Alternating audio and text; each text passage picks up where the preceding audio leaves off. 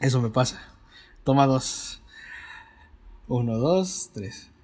Bienvenidos amiguitos al podcast de los inexpertos, este podcast de opinión tendenciosa, medianamente objetiva y repleto de voces inexpertas que les hablarán de cine, televisión y cultura pop. Yo soy Alberto Rivera, entusiasta del cine y las promociones 2x1 y se encuentra conmigo mi amigo Gael Montiel.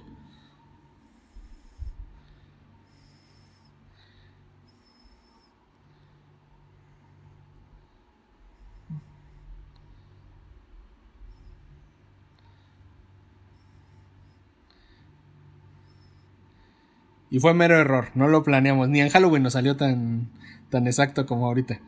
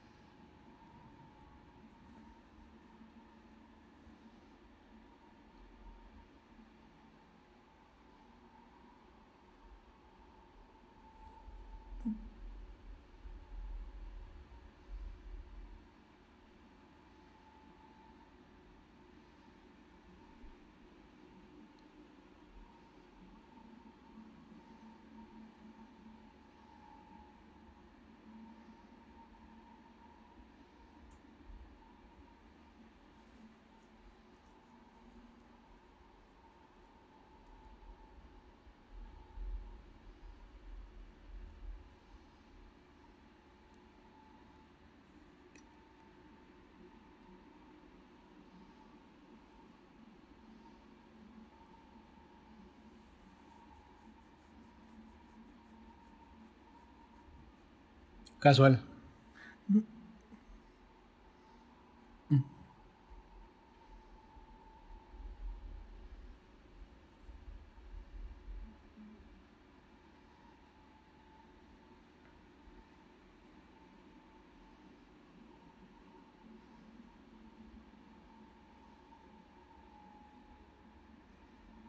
Vale. Oye, te quería preguntar una cosa. Em, más allá de la trama, porque creo que sí, pues toda película de misterio de terror, pues va a tener esa capa, esa atmósfera, ¿no? Va a generar preguntas. Pero la mía va más hacia lo... Eh, un poco técnico, un poco guion, pero ¿qué, ¿qué elementos tomaste en cuenta personales para que dijeras, ¿sabes qué? Esta película sí está en el top 3, top 2 de las mejores del año pasado o de las que han reseñado en Amordazados. Este comparada con otras películas, ¿no? O sea, algo tiene especial esta, pero o sea, ¿qué son esos parámetros eh, con los que tú dices, eh, esta está en el top 3 y esta no?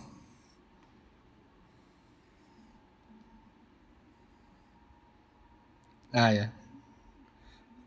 no, es que aquí promoción. Estamos en campaña en todos lados, entonces ni modo que no dijéramos.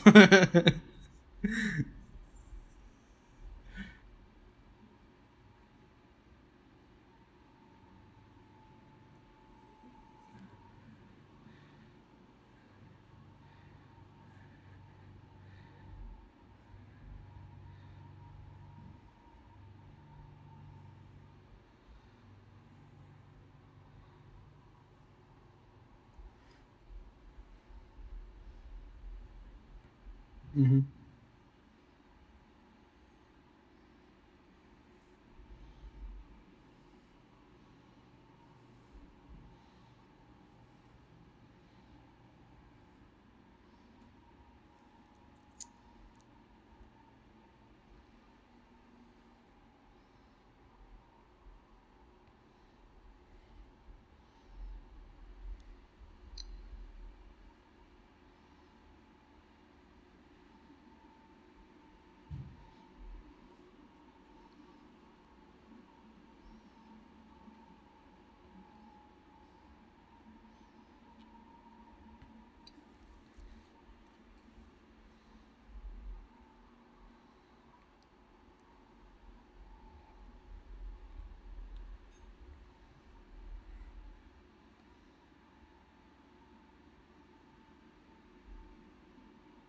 Ah, ok. Vale, vale.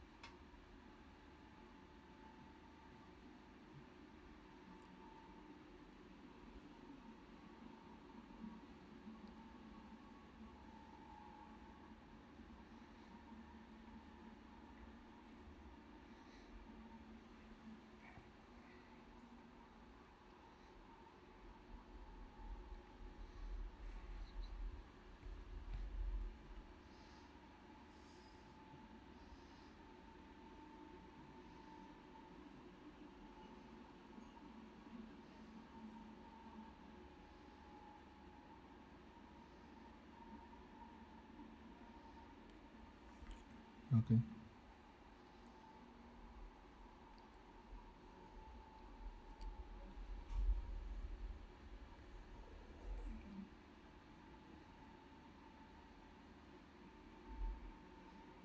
Ok, mira, y sí, te lo preguntaba justo porque conforme lo estabas explicando dije, ok, creo que por lo que entiendo esta película era, o sea, son buenos sustos, pero que están bien sostenidos por la historia y no y no como en otras digo yo sé que son clásicos pero eh, dentro de su eh, estructura pues como chafa está la magia. Por ejemplo no sé Chucky que es como de ah sí de repente el muñeco se para o sea nunca te explican bien nada más entiende que era un hechizo y ya no o sea no hay mucha historia pero ah para para cuchillar y matar gente ahí sí perfecto no entonces creo que sí entiendo esa parte de que muchas veces las películas de terror eh, tal vez son excelentes para mostrar en cámara todo lo, terrorífico, pero no te queda como muy creíble o no es muy fácil de digerir el que... Eh, ¿Por qué la rubia se acerca y pregunta quién está ahí, no? Es como de, güey, pues, escríbala un poco mejor, ¿no? Tal vez que llegue, ¿no? No sé, yo no veo mucho de terror. Creo que soy un poco más de... Tolero más el suspenso, pero creo que ahí es donde está ese balance, ¿no? Creo que el suspenso, si no está bien escrito, se cae muy rápido. Y a la de terror todavía tiene los, las muertes y los sustos para salvarse. Entonces, eh, creo que sí, creo que entiendo esa parte de que esta película tiene buena historia o está bien sostenida y aparte te asustan chido. Entonces, la deja más, más redonda.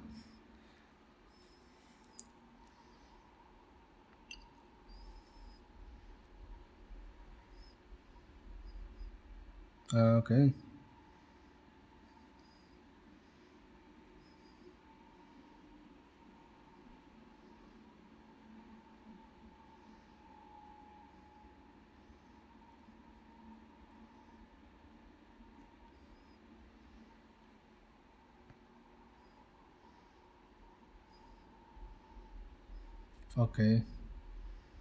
Un drama, un poco más drama.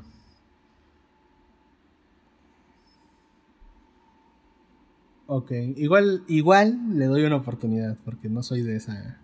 De, de, de ese team, del team susto. Pero, pero va, este, ¿dónde la pueden ver, amiguito? Ok, va, entonces ahí ya, ya se la saben. Si no tienen nada que hacer en este fin de semana de semáforo casi amarillo, este, dense una vuelta por el cine. y antes de que regresemos a rojo 3, este, bueno, pues vamos a dar un, salto. Eh, bueno, ni, salto, creo que nada nos vamos a mover tantito a la derecha de, del tema del terror. Porque te comentaba hace un rato antes de iniciar el podcast que fue un error. Yo pensé que era una película de otro género la que vi. Y pues sí, me, me pasó como de. Me metí a ver los Muppets y era. Masacre en Texas, ¿no? O sea, de plano.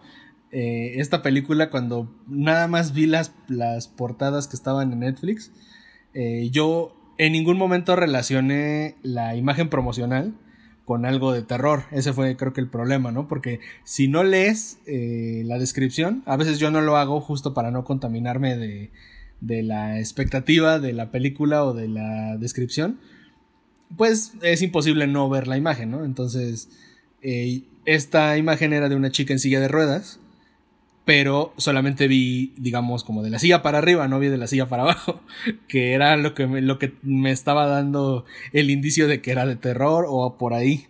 Y yo pensé que iba a haber una historia de cómo una chica llegaba a los Juegos Olímpicos en silla de ruedas. Y pues no, nada que ver, ¿no? Entonces, ajá,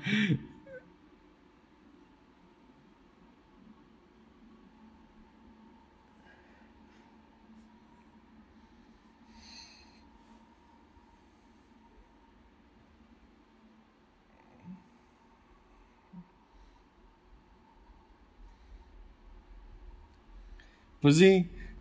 No, y, fíjate, en, las últimas que había visto era la que reseñamos la semana pasada de, de, Last Chance y era pues de deportes.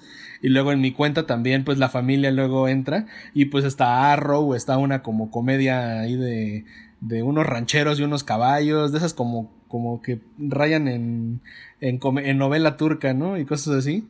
Entonces, pues yo creo que el algoritmo dijo, chingue su madre, sí le va a gustar y fue un caballo de Troya completamente, ¿no? Este, se, se mamó a Netflix ahí poniéndome una de terror. Pero mira, no estuvo mal. O sea, realmente para alguien que no consume terror o suspenso, porque más o menos raya por ahí, es un poco más suspenso que terror, eh, no estuvo tan mal. Creo que en, en ratos sufrí, entiéndase, sufrí eh, como eh, me angustié, era como la atmósfera justo que querían, que querían proyectar. Me angustié más en The Silent Place. A Quiet Place, a Quiet Place, me, me, puse más nervioso ahí que en esta. O sea, tampoco fue de, ay, no mames, no puedo, ¿no? Pero sí llamó la atención porque había gente que estaba cerca de mí que bien estaba haciendo otra cosa y de repente, ah, cabrón, a ver, vamos a ver de qué se trata, ¿no? Porque ya, ya se puso buena la, la película. Y bueno, ya para, para revelar cómo, cómo está esta onda, Estamos hablando de la película Run. Eh, creo que sí le pusieron así. Eh, aquí le dejaron como corre, así a secas. Es una.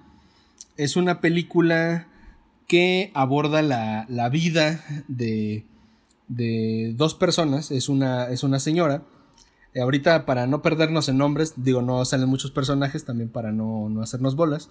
Es, es una mujer que, en cuanto empieza la película, te ponen en el contexto de que tuvo una. un parto, digamos, como de alto riesgo, porque hay doctores intentando hacer vivir al, al bebé se ve que es prematuro, se ve que, o sea, son explícitas las imágenes en las que aparece un bebé chiquitito, muy, muy bajo de peso, y que ahí a base de, de tubos, de movimientos de aire, lo están haciendo vivir. Y eh, empiezan a aparecer como unas letras de las enfermedades que tiene, como, como si fuera una especie de glosario médico, ¿no? Como a así de eh, diabetes, ¿qué es la diabetes? Luego abajo, eh, arritmia, que es la arritmia, cosas así.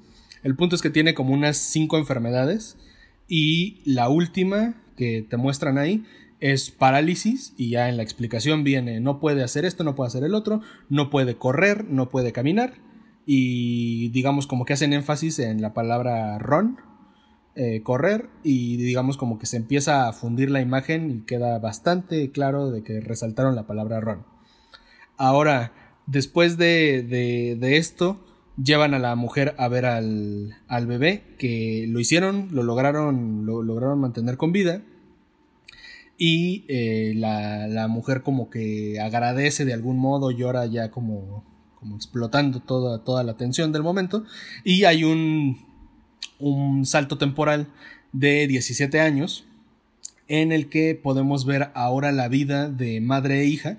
Es una madre soltera que están en Seattle y eh, está bastante curioso, bastante interesante porque pues sí viven como muy en un pueblito, muy a las afueras, en una casa de dos pisos y pues la, la mamá, en este caso, este, se dedica a ser como maestra sustituta y este y el resto del tiempo está atendiendo a su hija que tiene todas las enfermedades del mundo.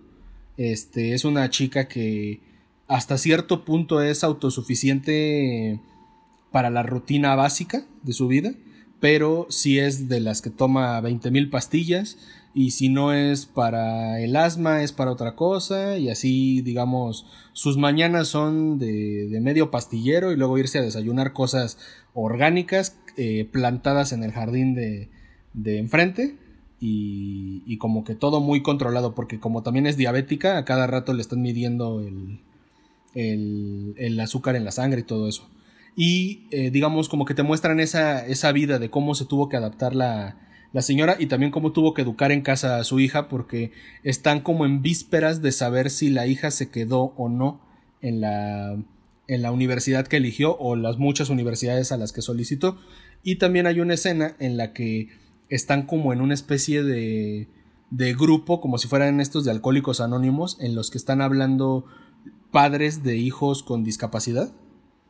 Eh, que se van a ir a la universidad. Entonces, pues todos están como llorando y expresando lo que sienten de que, eh, bueno, te dejan claro eh, en este ejemplo que los papás que conviven con este tipo de niños están más apegados a sus hijos de lo normal porque los necesitan para poder hacer su rutina. Entonces, obviamente, es más pesado para ellos, es mucho más difícil separarse de ellos ahora que tienen que irse a la universidad. Sin embargo, a pesar de que todos están llorando y muy mal, eh, esta mujer está bastante tranquila, se lo toma como bastante bien, de que, pues bueno, ella en 17 años no ha salido de fiesta, no ha hecho como que una vida no ha tenido citas, no nada, se ha dedicado a su hija y ahora su hija tiene la oportunidad de hacer lo mismo yéndose a la universidad y ella está tranquila porque cuando su hija la necesite ella va a estar ahí y cuando no, pues bueno, ya la preparó para, para ese gran salto, ¿no? Hasta ahí todo bien. Pero eh, nos empezamos a dar cuenta de cosas raras, ahí es donde incluso yo también me di cuenta que no me metía la función correcta.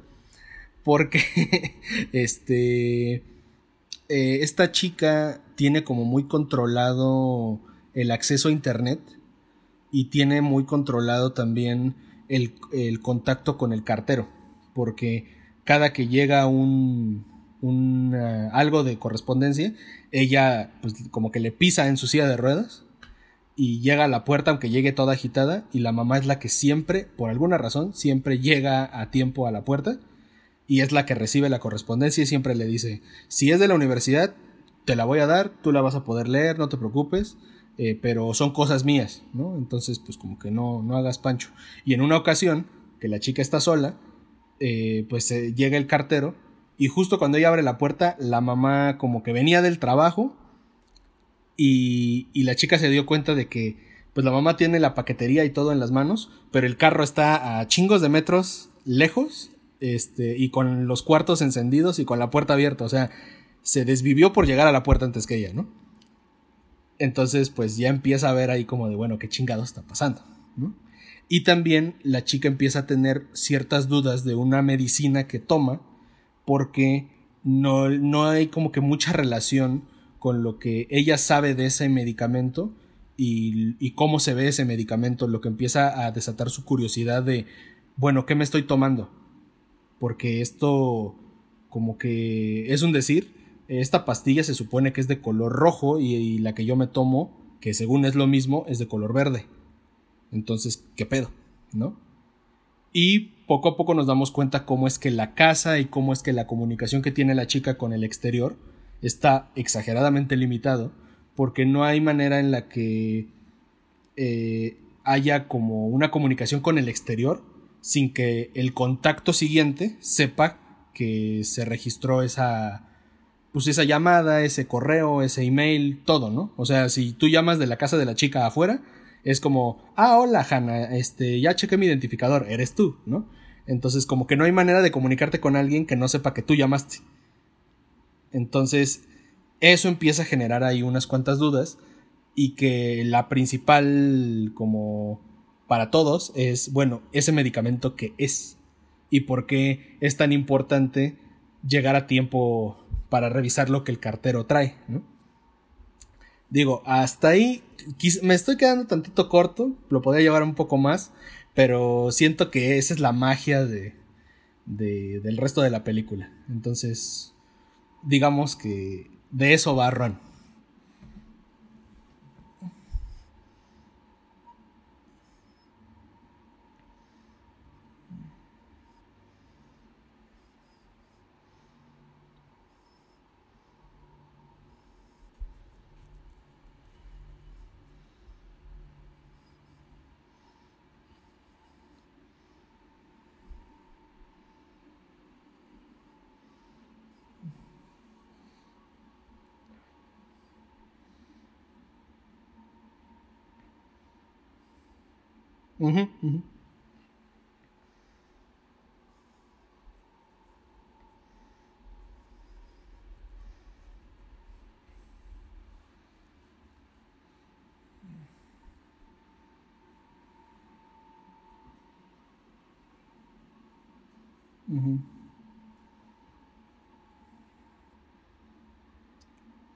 Ok, me recuerda un capítulo de Modern Family que se llama algo así como Conexión Perdida, que todo el, todo el episodio metiendo a muchos personajes al mismo tiempo ocurre dentro de una computadora. igual es homenaje, ¿eh? igual es homenaje. Pero, pero no sé, fíjate, yo que no estoy acostumbrado a consumir este tipo de historias, me gustó la historia, eh, solamente que creo que las partes de terror o las que yo o lo que yo considero terror y así el suspenso más al límite creo que están muy bien hechas y yo creo que hasta se ven como quizás grabada con otro formato. Podría ser de esas películas de del 7, del 5, como de la era de Cementerio de Mascotas, como que se me hace una historia muy de ese calibre, como de muy como si Stephen King se la hubiera se lo hubiera fumado tantito.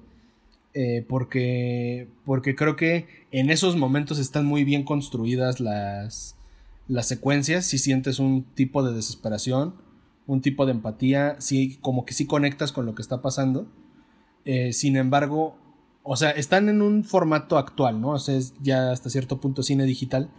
Entonces, pues la nostalgia está más en la fabricación que en cómo se ve, ¿no? En cómo, cómo estructuraron la, la rutina pero las partes que no están chidas, las, las partes flojas, se ven muy de película mala de Netflix. O sea, no es que, no es que ocurran todo el tiempo. O sea, digamos que esta película sí, sí se salva bastante de muchas cosas, pero creo que lo que cometen, lo que le sale mal lo cometen muy mal y lo que le sale bien está excelente. Entonces, em, y me refiero a cosas como muy concretas. Hay como que ciertos cuadros, ciertos encuadres en los que digo qué chingón de ojo tuvieron para poner ahí la cámara, ¿no? O, ciertas, como, sí, como ciertas secuencias que, que sí me hacen recordar muy a películas que eran de esa época como medio ochentera, noventera en transición, como, no sé, hasta E.T. tiene momentos de suspenso y es como de, ay, güey, ¿qué va a pasar los niños, no? O, o cosas de esas que dices, ay, como que sí se siente que va a llegar el policía, ¿no? Eh, creo que tiene mucho de eso esta película, pero sí algunas cosas que que pueden salir mal, salen muy mal, y no necesariamente porque a cuadros las veas mal, porque pues la definición es buena, la iluminación es buena, o sea, técnicamente no están cometiendo un error, pero como que de un momento a otro a unos personajes como que eh, secundarios, como que son muy inteligentes y de repente ocurre una situación y ahora resulta que son pendejos, ¿no? Como que les bajaron toda el volumen, pero les bajaron así como a dos, ¿no? y dices, güey, o sea, nadie se hubiera creído algo así. O, eh, por ejemplo, sin spoiler ni nada, hay escenas eh, como al inicio, ¿no? Que hay una escena en un hospital y dices, pasamos de ver a cuadro sin censura cómo están reviviendo a un bebé y dices, pues está muy bien hecho, está muy cabrón, a que en otras escenas de hospital digas, eso ni de pedo pasa en un hospital. O sea, lo hicieron ver como si fuera así de fácil. Eh, que en un hospital ocurra esto. Y al inicio, pues vimos una genialidad. Digo, genialidad es pues, como para ponerlo en contraste, ¿no? Igual no les gusta. Pero, pero como que tiene esos momentitos. Como que hay algunas cosas bien construidas, bien justificadas, hasta yo le digo como rutina, como, como si fuera como una coreografía, porque pues, ajá, como un montaje, porque muchas veces eh, cuando tienes películas como Ocean's Eleven o algo así, están al mismo tiempo ocurriendo un chingo de cosas que parecen como musical, ¿no? Como que y sale un güey por acá y sale un güey por allá, así, así, así. Entonces todo ese movimiento coreográfico, eh, que digo acá es una o dos personas, está bien hecho, está, se siente la tensión y además algo interesante que no mencioné es que la actriz que aparece, eh, la chica en silla de ruedas, en la vida real está en silla de ruedas. Entonces muchas de las escenas en las que está eh, pues, del diario o en las que se llega a bajar de la silla, pues no son coto de que así alguien fingió moverse, ¿no? Sino que estás ante una persona que, pues si no, si no sientes, si no tienes movilidad de la cintura para abajo, se ve muy bien, muy natural el cómo se arrastran las piernas. Y hay muchas personas que les toca hacer papeles de, de gente discapacitada, pero casi casi ves como todavía tienen algo de tensión en la rodilla, ¿no? o como que se, o que se mueven intentando emular a, ese, a esas personas y acá le sale muy bien, es como en, igual en A Quiet Place, la niña es, sorda en la vida real, una de las niñas de, de John Krasinski, este, eh, entonces como que te da una dimensión diferente de cómo, de cómo es, ¿no? Eh, eso, y te digo, eso, eso me gustó. Creo que sí, de repente lo, lo, lo, tonto sale muy tonto, lo malo sale muy malo, pero yo creo que un 85% está bien. O sea, el 15% es más como de, bueno, te lo aguantas. Y algo de lo que me di cuenta ahorita como pues revisando algún tipo de, de reseña o algo por el estilo, es que a mucha gente pues las los dejó como medio intrigados, no por el misterio detrás del final, sino por el final en sí mismo. Como que no se esperaban que el final fuera a ser así.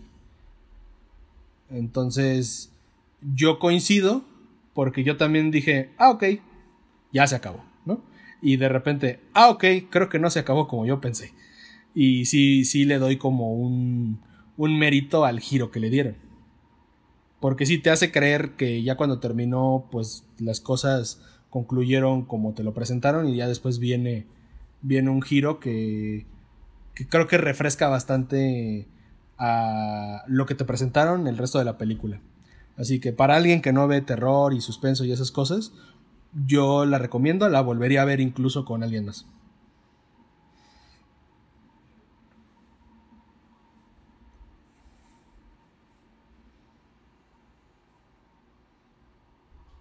Ya estás.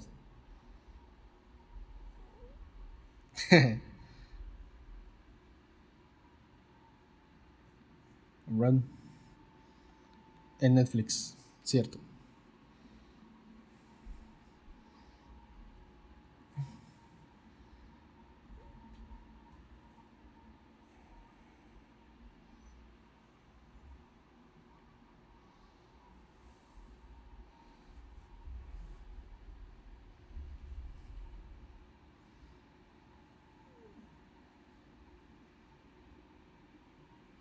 Ándale, como Home Alone. Home, mi pobre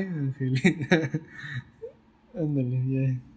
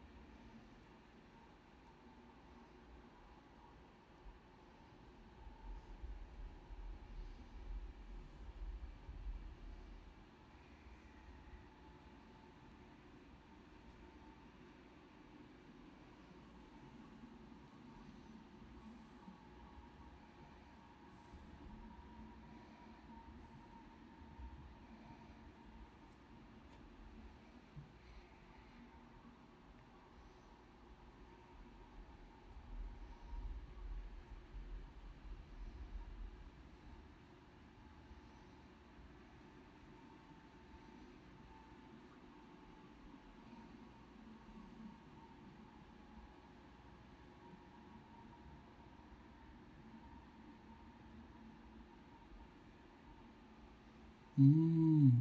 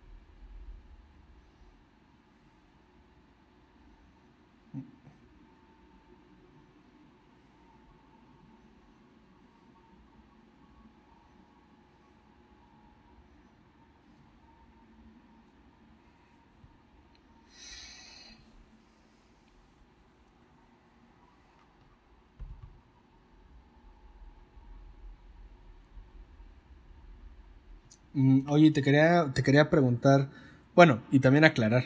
Eh, conforme empezabas a comentarlo, me di cuenta que creo que vi el tráiler. No, no sé, no sé dónde.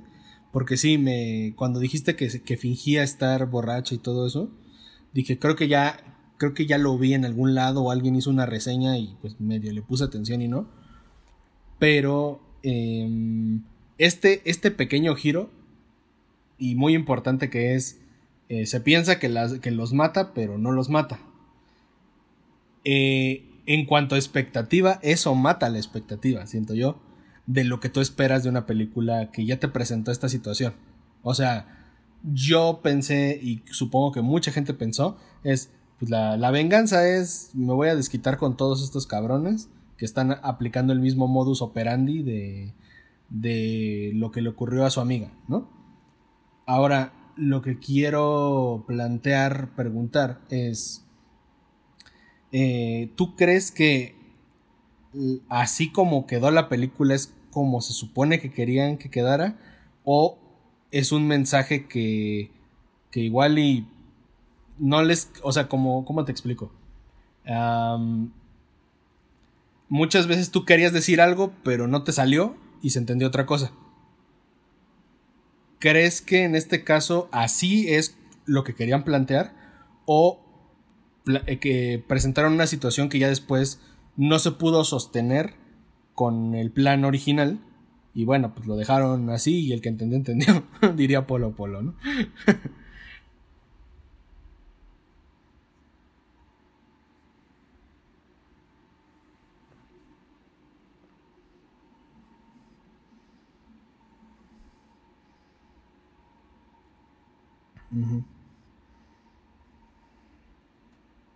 Okay.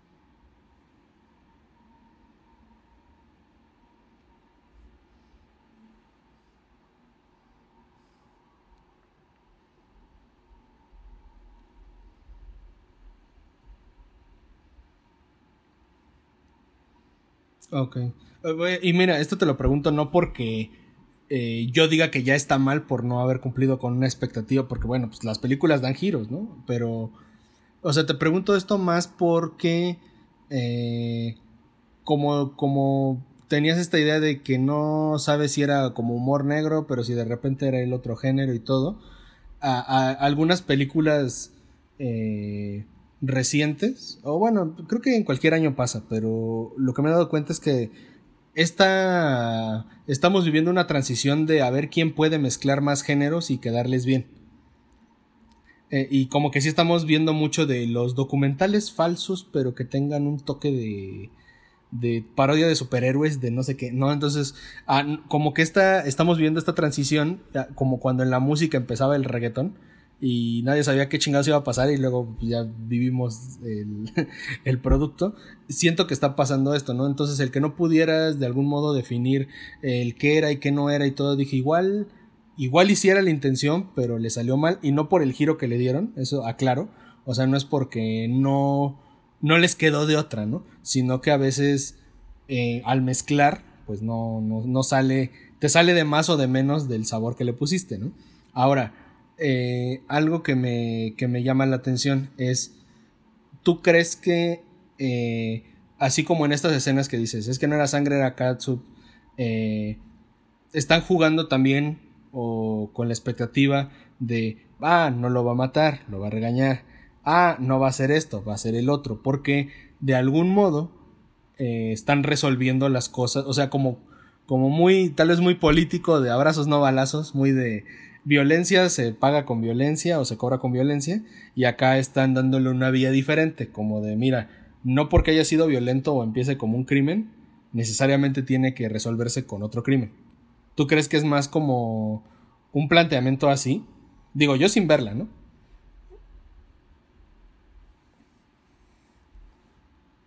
Ah, ok. Siguiente pregunta, diría.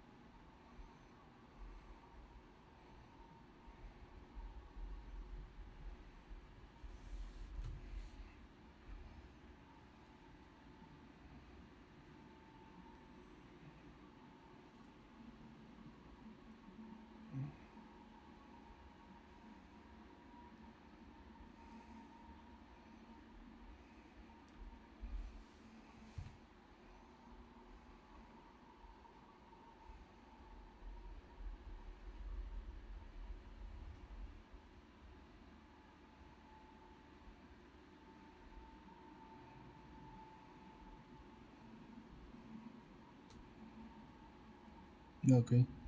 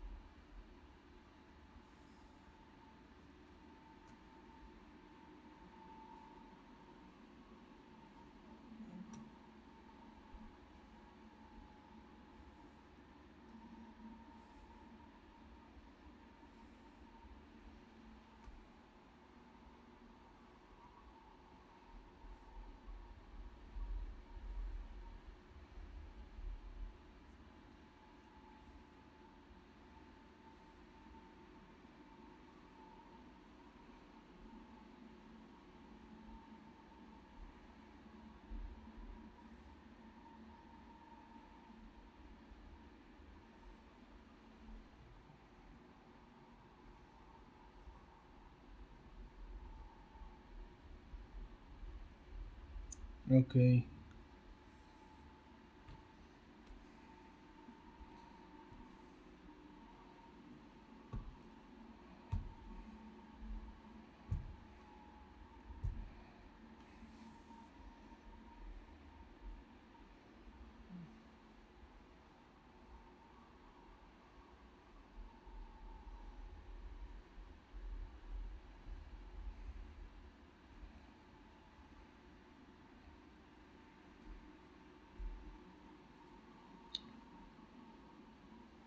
Ok.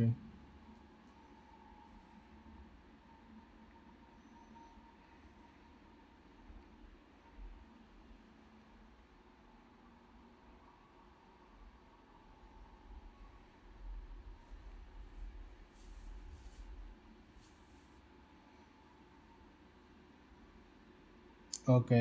Bueno, estoy tratando de, de, de, aterrizarlo a una premisa. O sea, mientras hablabas yo decía, uh, la premisa es, sin venganza no hay redención. O, entre, en signos de interrogación, sin venganza no hay redención. O sea, creo que va más por la segunda. O sea, por lo que cuentas.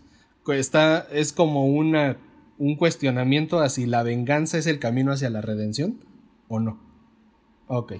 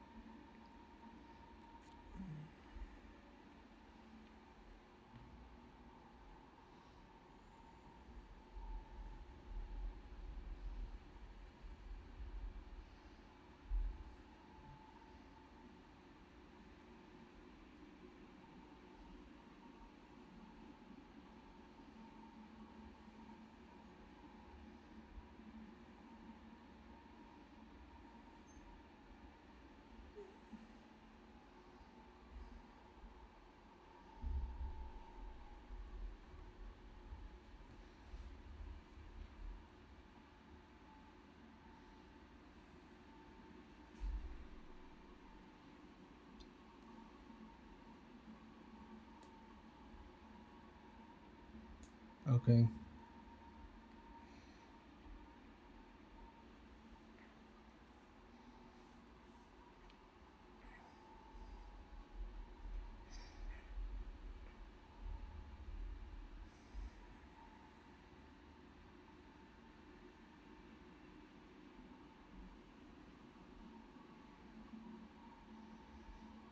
Uh-huh.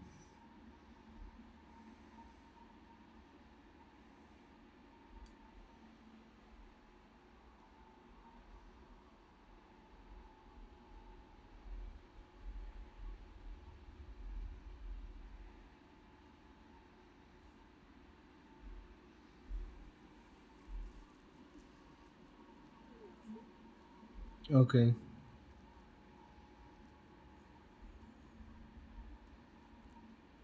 Ah, ok.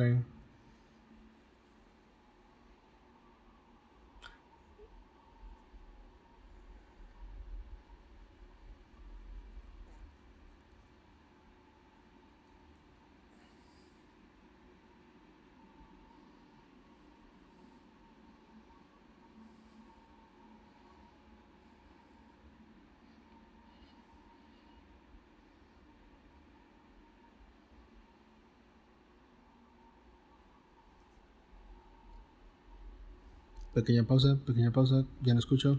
Itza. ya no lo escucho. Lo perdimos.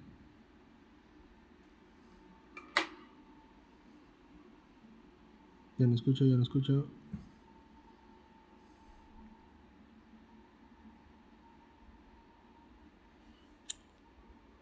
Chingo.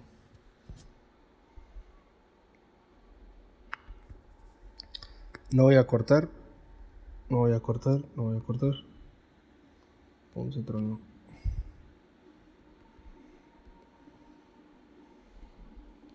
Ya voy a cortar. Va, va, va, ya. Este es mi segundo audio. Va, va, va. Ahí retómalo tú cuando gustes.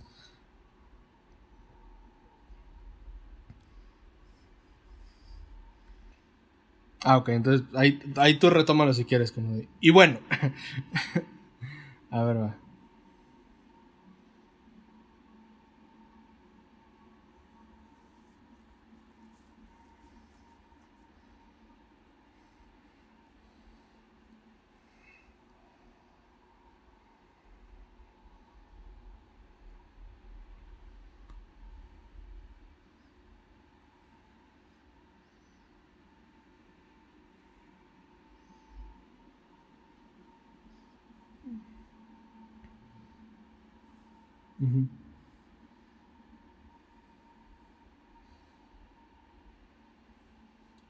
Ya, digo, por último, ya también para no, no hablar tanto más de, de, esto. Eh, creo que sí noté conforme empezamos a. Conforme empezó y hasta ahorita. Creo que. Creo que de ahí viene la magia de muchas películas. De que pues te invitan a, a, que des tu opinión incitan a esa conversación porque hay de dos. O cada quien tiene su interpretación, o la película te da un final abierto en el sentido de cada quien piense lo que quiera, pero también hay un gran valor en que una película te diga así se hace, así no se hace, porque le da ese poder de de decirle a la gente o lo aceptas o dime por qué no lo aceptas. Y yo creo que eso también genera, genera ganas de verla, no sé, más allá del marketing, yo creo que sí es un valor el que, eh, el que diga un director o un guionista como esta es la línea que vamos a tener, esto es lo que vamos a defender en la película. No estamos diciendo que eh, tal vez ellos nos están planteando como esta es la forma en la que se resuelve una situación así, como terapeutas o algo por el estilo, sino según la película esto es lo que debe de pasar. Quizás está muy burdo el ejemplo, pero en algo más popular, muchísimo más vago, como no sé, en los Avengers, es que Thanos tenía razón, vamos a matar a la, mitad de la población y dices, bueno, pues puede que sí, puede que no, y más allá de identificarte como en algo, llamémosle un poquito infantil o algo por el estilo, estás más bien eh, entendiendo los motivos de un villano dentro de la película. No te están diciendo que el mundo se maneja así, pero gracias a eso nos dimos cuenta que había mucha gente que lo justificó, había mucha gente que lo siguió y que incluso esa decisión tuvo repercusiones para bien dentro del mismo universo de personajes de esa misma película, porque lo hablan al inicio de, Endgame, ¿no? Cuando ven a las ballenas, eh, bueno, cuando las ve el capitán y dice, ah, o sea, ahora vas a decir que estuvo bien el chasquido porque está más limpia el agua y hay ballenas, ¿no? Entonces creo que va por ahí el pedo de cuando tomas una postura como, como eh, cineasta, ¿no? El decir, sí chinga su madre, según yo y según esta película, así es como se resuelve esta situación. Porque obviamente no vas a concordar con nadie, o al menos con la mitad, ¿no? Y pues eso va a detonar muchas cosas y pues de ahí viene la magia de que se hable de tu película. Y no por el morbo, sino porque pues hay gente que tiene otra opinión.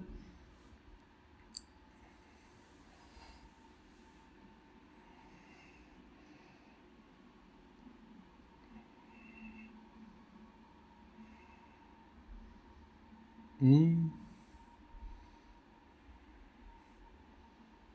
Ah, ok. Ah, no, pero mira, si quieres, incluso acá, eh, lo digo al aire, lo digo ahí viendo a la, cámara, señora bonita que nos está escuchando. Eh, pues la siguiente semana podemos hacer un, un, especial que tenga que ver únicamente con la película o con una, unas dos o tres películas que aborden algo similar y las discutimos, pero ya con perspectiva. ¿Ahí qué te parece?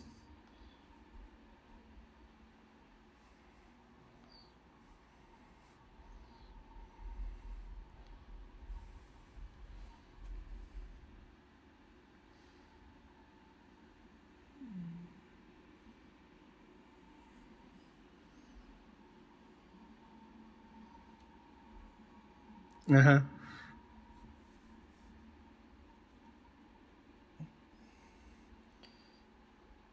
Ok, va perfecto. Y bueno, creo que ya nos acabamos las, las películas del día de hoy. Y no me queda más que decirles que el podcast de los inexpertos cuenta con la producción de esta de podcast con Itzayana Torres y Carlos Minguela, las personas que hacen posible todo el material. Y también les recordamos que nos pueden escuchar todos los miércoles a partir de las 6 pm. Vamos a estar compartiendo este podcast a través de Spotify, Apple Music, así como Anchor.